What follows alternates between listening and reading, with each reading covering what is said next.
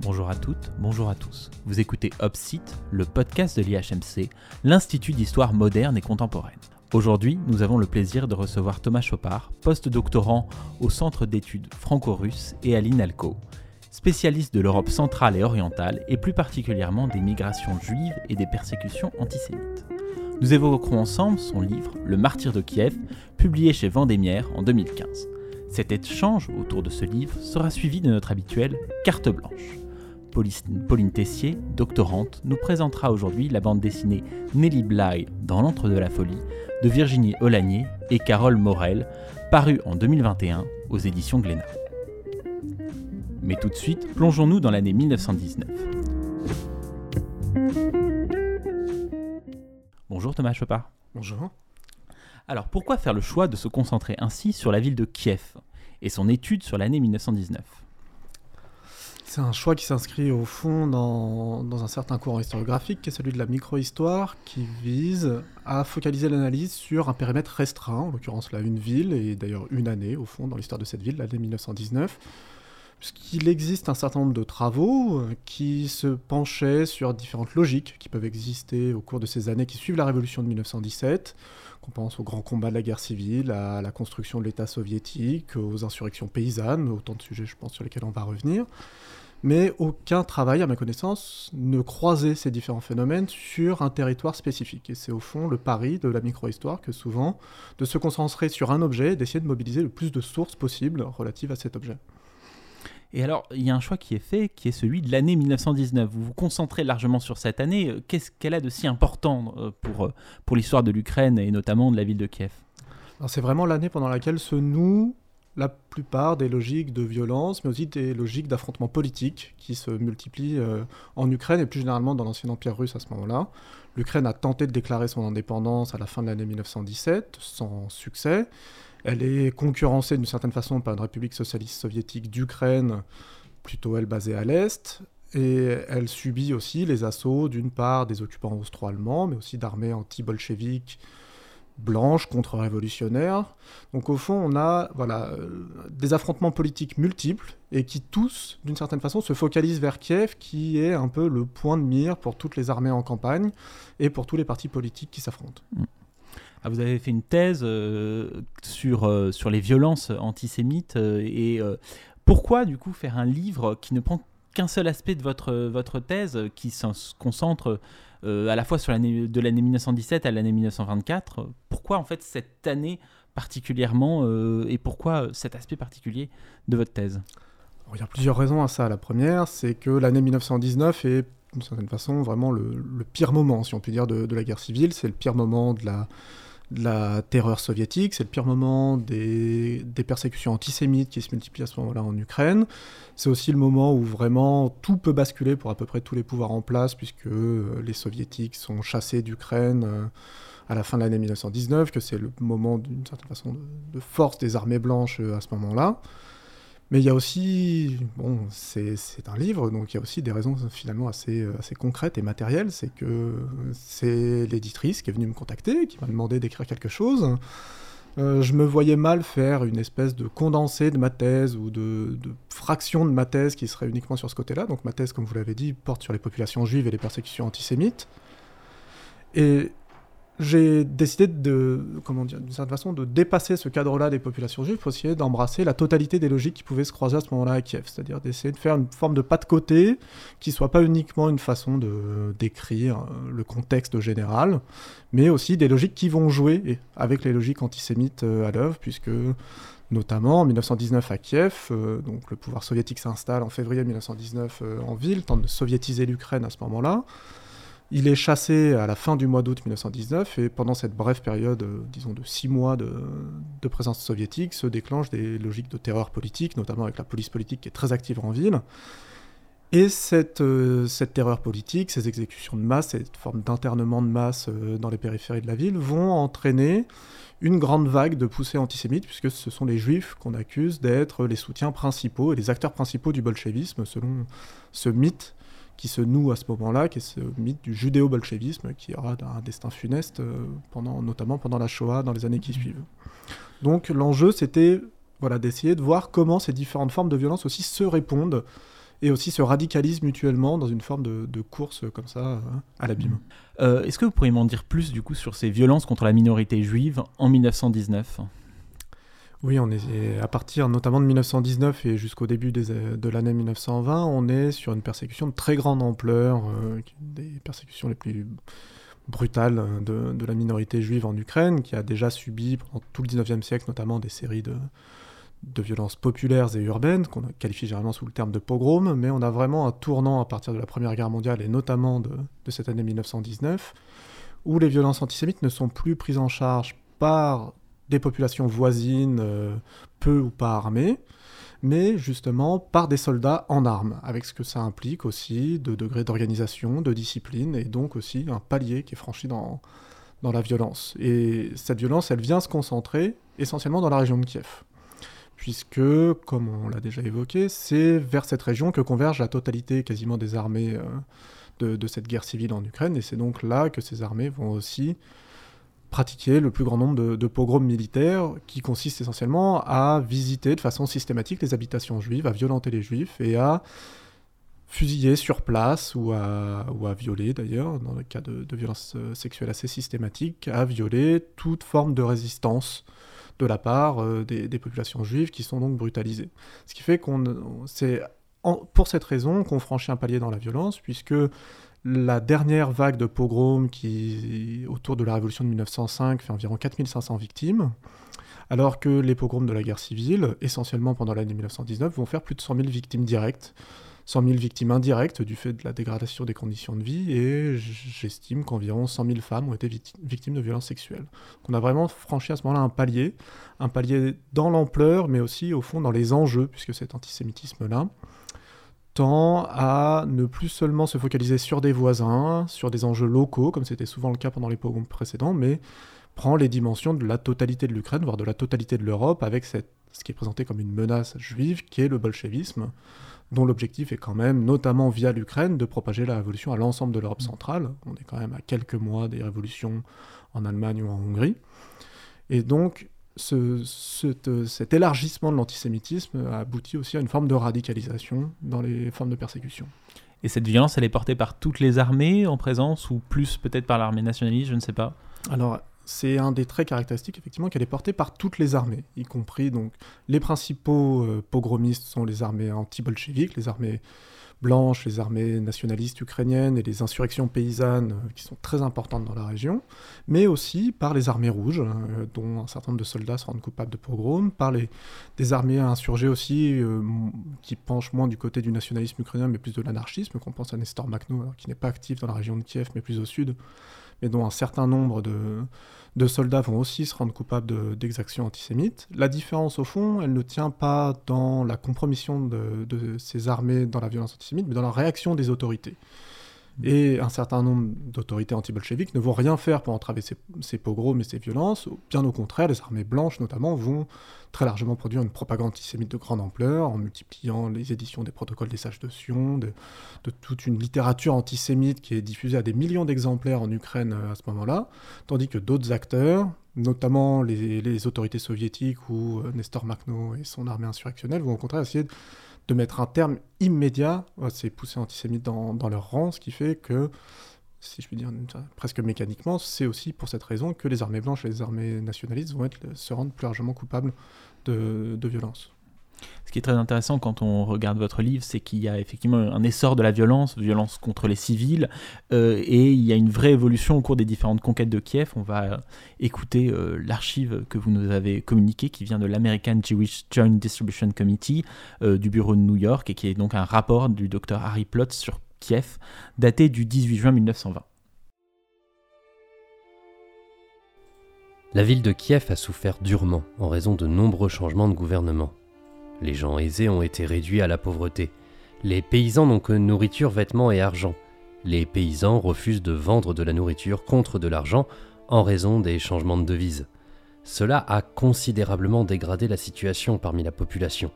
Celle-ci doit échanger des vêtements et du matériel de maison contre du pain. Un marché de près de 5000 personnes s'est développé en raison de cette situation. Les meilleurs gens sont vus échanger leurs derniers biens contre de la nourriture. Dans un camp juste à l'extérieur de Kiev, se trouvent rassemblés près de 6000 réfugiés juifs. Ces personnes meurent littéralement de faim. Une petite cuisine a commencé à nourrir les enfants, mais il n'y a pas assez de nourriture pour les adultes. Les malades sont entassés avec les bien portants, et les épidémies et les maladies contagieuses se propagent des uns aux autres.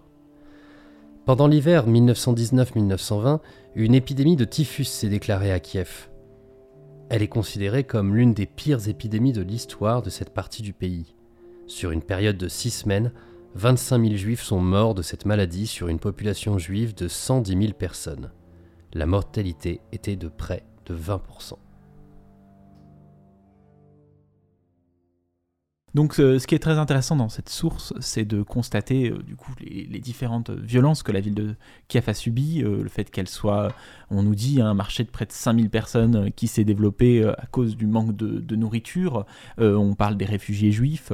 de façon générale, qu'est-ce que ça veut dire aussi la situation des individus dans ces, et de la violence contre les civils à cette époque-là? Alors ça dit une première chose qui est très importante, c'est que faire l'histoire de Kiev et faire l'histoire de l'Ukraine, au fond, plus généralement euh, au XXe siècle, c'est faire l'histoire quand même d'un pays dans lequel 75% de la population est paysanne et 85% vit euh, dans un milieu rural. Donc au fond, même quand on se concentre sur ce qui est à ce moment-là la deuxième ville euh, d'Ukraine, puisque Odessa est un peu plus grande à ce moment-là, même quand on se concentre sur cette grande ville industrielle, commerçante, intellectuelle, on est bien obligé d'avoir toujours en tête son, son inclusion, si je puis dire, dans un univers paysan, de campagne. Et ces campagnes ne cessent de se rappeler à la ville à, plus, à plusieurs intervalles au cours de l'année 1919 et plus généralement pendant toute la période révolutionnaire, sous différentes formes. La première qui est immédiate, c'est les pénuries, puisque les paysans sont ponctionnés par toutes les armées en campagne et par tous les États depuis 1916, donc déjà depuis la période tsariste, et répondent en refusant de donner leur denrées alimentaires et en refusant de se soumettre plus généralement à une forme de mobilisation qui juge outrancière, une intrusion de l'État dans, dans, la vie des campagnes. Donc, par conséquent, les grandes villes, qui sont quand même les bastions des différents mouvements euh, révolutionnaires, et notamment du bolchevisme, qui s'appuie quand même très largement sur les milieux urbains et ouvriers, les grandes villes se retrouvent affamées. Donc, avec un effet immédiat qui est l'appauvrissement total de ces populations urbaines qui n'étaient pas nécessairement très aisées, mais là on voit bien dans cette source qu'au fond ça touche à peu près toutes les couches de la population, avec des stratégies de survie qui sont mises en place. On essaye d'aller visiter des connaissances dans les campagnes pour essayer de trouver du ravitaillement, mais aussi une réponse institutionnelle qui est de multiplier l'envoi de bataillons de réquisition dans les campagnes, euh, notamment depuis Kiev, qui sert vraiment de, si je dire, de, point nodal dans cette politique de pillage des campagnes, avec comme conséquence, là encore immédiate, de d'attiser les résistances paysannes et notamment d'attiser les insurrections qui se multiplient à ce moment-là dans la région sous insurrection qui combine au fond des insurgés, si je veux dire, professionnels, qui passent toute la guerre civile et notamment toute l'année 1919 à combattre les différentes armées en campagne, mais aussi des franges plus ou moins mobilisées de la paysannerie qui, à différents intervalles, vont se ranger du côté des insurgés pour notamment essayer de renverser le pouvoir en place. Et au fond, Kiev, à plusieurs reprises, va être, euh, sinon prise, en tout cas paralysée par ces insurrections paysannes qui euh, mettent la ville à l'arrêt et investissent les faubourgs souvent d'ailleurs avec des violences euh, antisémites dans, dans, le même temps. Donc voilà, c'est cette interaction aussi qui me semblait intéressant de souligner dans, dans l'ouvrage et dans cette mm. source, c'est l'interaction entre la ville et les campagnes. Mm. Avec aussi une autre conséquence qui est, qui est, bien, qui est bien soulignée dans la source, c'est le développement des épidémies. Je pense que... c'est le manque de nourriture. Euh, y a, effectivement, on parle d'une épidémie typhus qui se serait déclaré à Kiev euh, Et est-ce qu'elle touche de manière euh, indéterminée ou est-ce qu'il y a quand même des groupes de population qui sont beaucoup plus touchés par cette épidémie? En 1919, effectivement, la grande faucheuse au fond de la guerre civile, ce ne sont ni les armées ni la violence politique, c'est le typhus qui va emporter euh, plusieurs millions d'individus. et ce typhus, c'est vraiment la maladie par excellence des convois de réfugiés, puisque le typhus est transmis par, par le pouls. Et c'est en raison des dépassages multiples de prisonniers de guerre, de réfugiés euh, civils, de déplacés de force depuis les campagnes, ou au contraire de populations urbaines qui fuient la, ville pour les campagnes, que le typhus va se propager à toute l'Europe orientale, mais tout particulièrement à l'Ukraine. Et ce typhus, donc, comme il se transmet essentiellement dans les lieux clos et par un certain manque d'hygiène, il va tout particulièrement frapper les populations qui ont déjà en fait souffert des violences politiques et de la guerre. C'est-à-dire qu'il va se multiplier dans les camps de réfugiés, dans les camps euh, d'internement ouverts par le pouvoir soviétique, et toucher notamment, tout particulièrement, ce qui est très notable dans cette source, les populations déjà victimes de persécutions, qui étaient les populations juives. On parle donc d'une mortalité de près de 20%. Et, euh, mais ce qui est intéressant, c'est qu'on a un discours qui est porté non seulement sur les héros morts, mais aussi euh, sur les survivants de cette guerre et une héroïsation de la plupart de ces survivants. Qu'est-ce que, vous pouvez nous en dire euh, sur ces récits sur les survivants? Oui, c'est vrai que c'est une particularité de cette guerre civile surtout si on pense à la Première Guerre mondiale qui s'achève à ce moment-là en Europe occidentale, c'est qu'on ne va pas commémorer les morts, on va commémorer les combattants, et notamment du côté soviétique, ce qu'on appelle la génération héroïque, c'est-à-dire tous ceux qui ont participé, euh, de près ou de loin, mais souvent de façon assez active, à l'édification d'un pouvoir soviétique, en Ukraine, mais plus généralement dans l'Union soviétique constituée en, en 1922. Et donc avec comme paradoxe aussi que cette héroïsation des combattants va se retrouver euh, aussi dans les, populations en exil, qu'on pense aux Ukrainiens nationalistes qui sont notamment en exil à Paris, mais aussi euh, aux Russes euh, dits Russes blancs qui sont dans, le même temps en exil dans le reste de l'Europe, avec une valorisation, y compris des figures défaites, et des généraux défaits, des, des grands officiers défaits, avec une forme aussi une forme d'héroïsation qui va, qui va nourrir une forme de, voilà, de revanche euh, dans, dans, ces communautés exilées, avec une forme aussi de radicalisation politique. Je pense là notamment aux exilés ukrainiens qui vont de toute façon tirer les leçons de cette guerre civile et de cette défaite, et une leçon qui va tirer vers une plus grande stigmatisation des minorités, un plus grand radicalisme politique.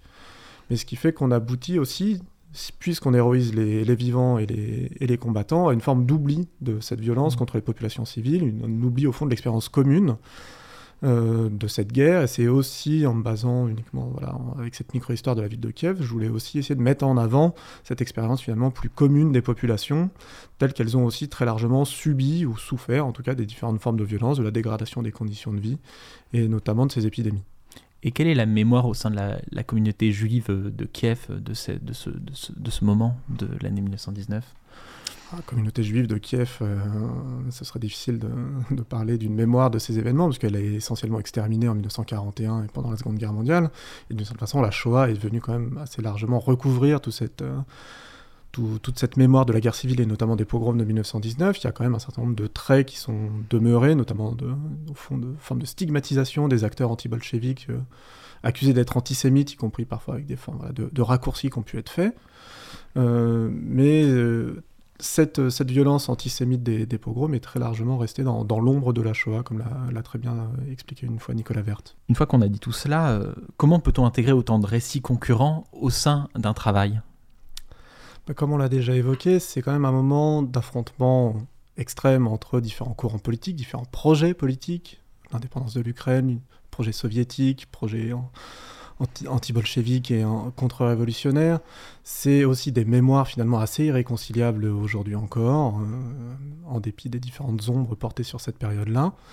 Donc au fond, je pense qu'un des enjeux, c'est d'une part de dans la démarche historienne de laisser place à toutes les sources, notamment à tous les points de vue, c'est-à-dire évidemment les critiquer et les mettre en contexte, mais d'essayer, et c'est là où, de mon point de vue, la, perspective micro-historique est un, vrai apport, c'est de multiplier les perspectives, multiplier les témoignages des différents acteurs, des différentes institutions, euh, des différents courants politiques évidemment, mais aussi de ceux qui ne sont pas investis dans les courants politiques. En Ukraine évidemment, de multiplier aussi les, les acteurs représentant différentes euh, populations, différentes nationalités, comme on les qualifiait à ce moment-là euh, dans, l'ancien empire russe.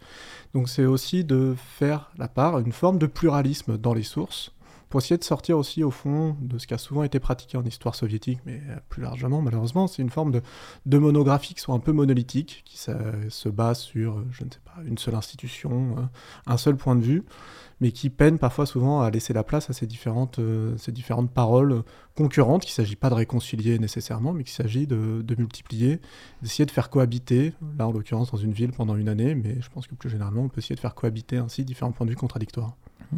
Est-ce que finalement c'est ça ce que l'histoire peut nous apprendre, euh, des récits en confrontation dans le conflit actuel qui se passe en Ukraine? Je suis assez pessimiste sur le fait que l'histoire puisse apprendre quoi que ce soit à qui que ce, qui que ce soit. Euh, je pense que, bon, Voilà. c'est vrai qu'il y a des échos qui se jouent aujourd'hui avec la situation actuelle. Je ne pensais pas en écrivant sur le bombardement par l'artillerie de Kiev en 1918 que j'allais trouver des exemples aujourd'hui. Euh, c'est vrai que le choix de cette source aussi, de cet exemple, euh, voilà, résonne beaucoup euh, avec les travailleurs humanitaires qu'on peut lire aujourd'hui. on a évidemment des, formes de rejeu, des formes de répétition qui, peuvent se, qui peuvent se voir. je pense aussi que d'une certaine façon, la situation actuelle, mais au fond le bouquin date de 2015 et c'est pas pour rien non plus, on est quelques mois après le début de la guerre dans le Donbass et l'annexion de la Crimée. Euh, la situation actuelle peut nous forcer à prendre en compte un certain nombre de thématiques que peut-être on n'aurait pas pris en compte euh, auparavant. La diversité euh, ethno-linguistique et religieuse en Ukraine en est une, les violences de guerre en sont probablement une, les violences contre les populations civiles aussi. On a bien vu que dans la guerre actuelle, c'était l'enjeu principal, notamment pour l'armée russe, c'était bien le contrôle des populations civiles beaucoup plus qu'une victoire militaire au sens strict. C'était déjà le cas pendant la guerre civile euh, après 1917, donc on peut voir là voilà, des formes d'écho, mais je ne suis pas sûr qu'on apprenne grand-chose mmh. de cet ouvrage, finalement. Et comment, en tant qu'historien euh, de l'Europe orientale, on peut faire son travail dans la situation actuelle et envisager de continuer dans le contexte euh, politique? C'est très compliqué. C'est même aujourd'hui quasiment impossible. Bon, évidemment, en Ukraine, aujourd'hui, il est impossible de se rendre pour des raisons évidentes. Euh, il est aussi très difficile aujourd'hui de se rendre dans ce qui a été pendant longtemps quand même un terrain archivistique euh, très important pour l'histoire de l'Europe orientale, qui était les archives russes, qui sont aujourd'hui presque inaccessibles aux chercheurs du fait des politiques de restriction russes et du fait de la, maintenant de la cessation des différents partenariats entre les institutions françaises et, russes sur place. On a quelques centres d'archives qui détiennent des copies partielles de certains fonds. C'est aujourd'hui une façon peut-être, euh, disons, voilà, dans, pendant une période que j'espère brève, de continuer à faire de l'histoire sur des sources, sur des archives, sans nécessairement se rendre en Ukraine.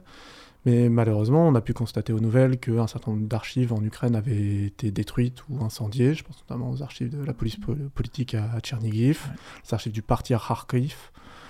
Euh, on va espérer que les archives de Mariupol soient encore debout, ce dont je doute. Euh, voilà, on est confronté aussi à une perte, une perte de documents, une perte d'informations. L'Ukraine s'était imposée depuis 2004, euh, depuis la révolution dite orange, euh, comme un terrain privilégié pour les historiens de l'Union soviétique et de l'Europe de l'Est en général, parce que cette politique d'ouverture était extrêmement permissive euh, et qu'il y avait un vrai débat historique en Ukraine jusqu'à aujourd'hui, qui était très vif et très intéressant. Je crains malheureusement que cette politique ne connaisse des entraves pendant encore quelques temps et que ce débat ne soit malheureusement éteint aujourd'hui. Merci beaucoup Thomas Chopard. Merci. Je rappelle que vous avez publié Le Martyr de Kiev aux éditions Vendémiaire en 2015. Et maintenant, carte blanche à Pauline Tessier, doctorante à l'IHMC, qui va nous parler de Nelly Bly dans L'Antre de la Folie, de Virginie Olagnier et Carole Morel, paru en 2021 aux éditions Glénat. À Noël dernier, mon frère m'a offert une BD sur, devinez quoi, la folie.